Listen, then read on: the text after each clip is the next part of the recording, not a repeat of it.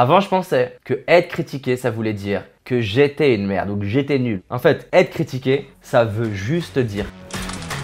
Je crois qu'il sommeille en nous un potentiel plus grand que l'on imagine et que le révéler n'est qu'une question d'entraînement. C'est pourquoi je vais à la rencontre des personnes qui réussissent, entrepreneurs, artistes, sportifs de haut niveau, pour décortiquer comment ils font et partager ce que j'apprends avec vous. Car mon but est qu'ensemble, on aille réaliser nos rêves. Je m'appelle David Laroche et voici mon podcast. Alors comment ça se fait que les gens critiquent? On peut expliquer les critiques de trois raisons. La première, c'est qu'on a une souffrance. Tu vois, on se sent pas très bien, on se sent mal. Et quand on se sent mal, on l'a tous fait, je l'ai fait, je l'ai fait plusieurs fois, de critiquer quelqu'un soit dans ma tête ou de le critiquer avec des amis, parler sur le dos de quelqu'un, on a tous fait ça. Et on va pas se mentir, critiquer, ah, ça permet de se sentir bien sur le coup. Ça nous est tous arrivé de critiquer des gens parce qu'au fond, ils osent faire des choses que nous, on aimerait faire. Ça, c'est la première cause. La deuxième cause, ben, c'est un super moyen de connexion. Tu vois, en anglais, on parle des gossips. Tu te rappelles, tu vois, les gossip girls.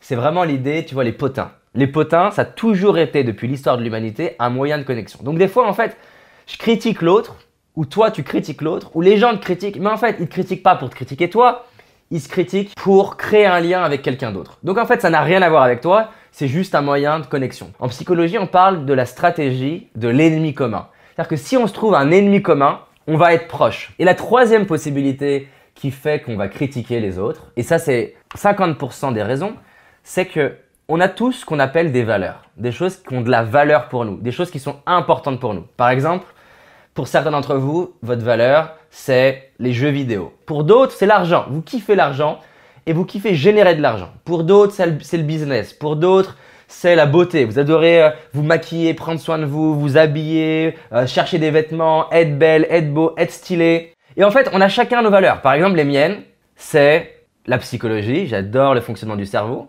J'adore tout ce qui est autour de la vidéo. J'adore tout ce qui est autour de la performance sportive de haut niveau, entrepreneuriat. Et j'adore enfin tout ce qui est autour du business. Donc c'est mes quatre grosses valeurs. Quand je fais ça, je vois pas le temps passer. Quand je fais ça, je kiffe, tu vois. Maintenant, c'est mes valeurs. Et ce qui est important de comprendre, c'est que toute valeur a une valeur opposée.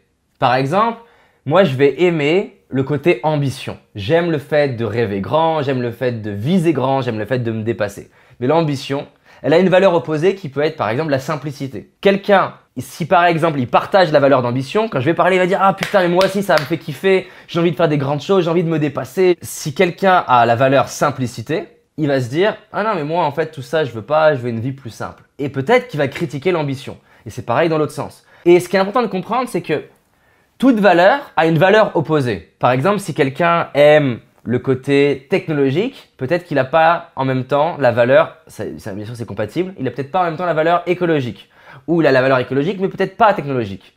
Donc, ça permet de comprendre que quand tu es critiqué, on ne te critique pas toi. Ça veut dire soit la personne elle te critique juste parce qu'elle est mal dans sa peau, parce qu'en fait, franchement, te lever le matin, aller sur un live et mettre des commentaires avec un nom qui est privé, pour tacler quelqu'un que tu connais pas. J'ai pas beaucoup rencontré de gens bien dans leur peau qui font ça.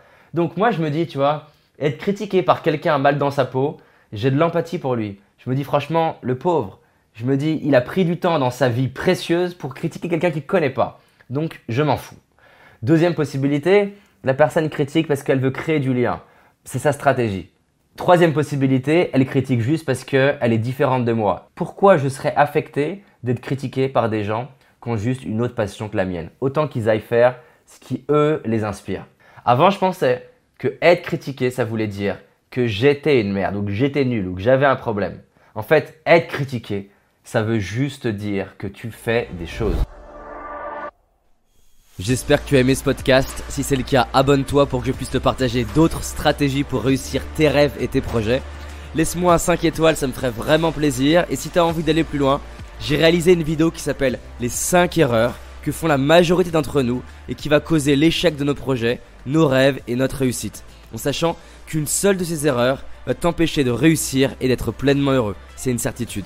C'est une vidéo gratuite, en tout cas pour l'instant, et pour la trouver, tape dans Google David Laroche, les 5 erreurs cadeaux. David Laroche, les 5 erreurs cadeaux. Et tu vas tomber dessus. Je te dis à très vite pour un prochain podcast, et on avance ensemble.